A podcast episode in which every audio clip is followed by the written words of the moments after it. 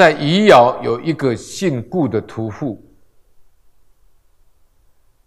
正要宰杀一头牛，其小牛趁没有人的时候，就偷偷的以口闲刀藏在灰烬当中。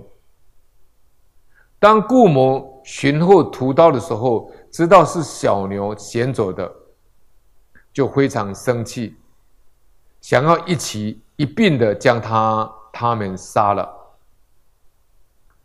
有一位封金石前老先生知道了，就给他数担的谷粮，才使他们就是这两头母牛母子的牛呢，免于被杀的命运。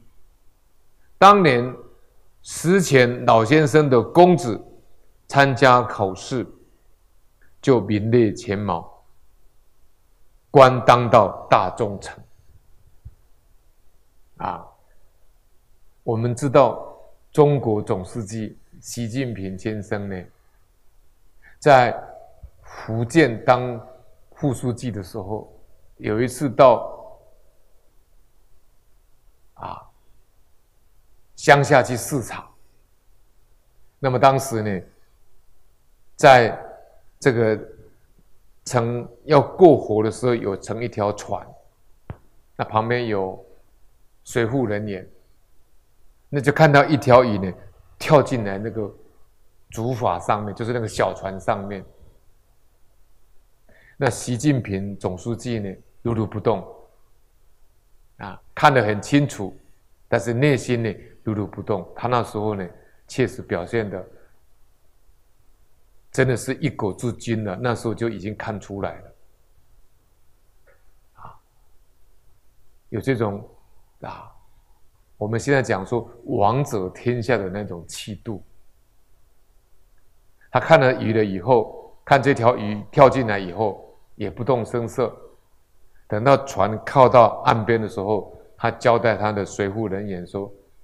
去拿个塑胶袋过来，把这个鱼海水呢啊捞上来一点，把这条鱼放在塑胶袋里面，然后到岸边的时候呢，再把这条鱼放生。你从这个地方就会看出习近平总书记啊，他的慈悲心充分的显现出来，所以呢，就是会。作为今天民众这么爱戴他，可所以可以说呢，他是一位仁王，啊，仁王仁慈啊。那这个跟这个封金石老先生呢，这个慈悲心呢，啊，很像。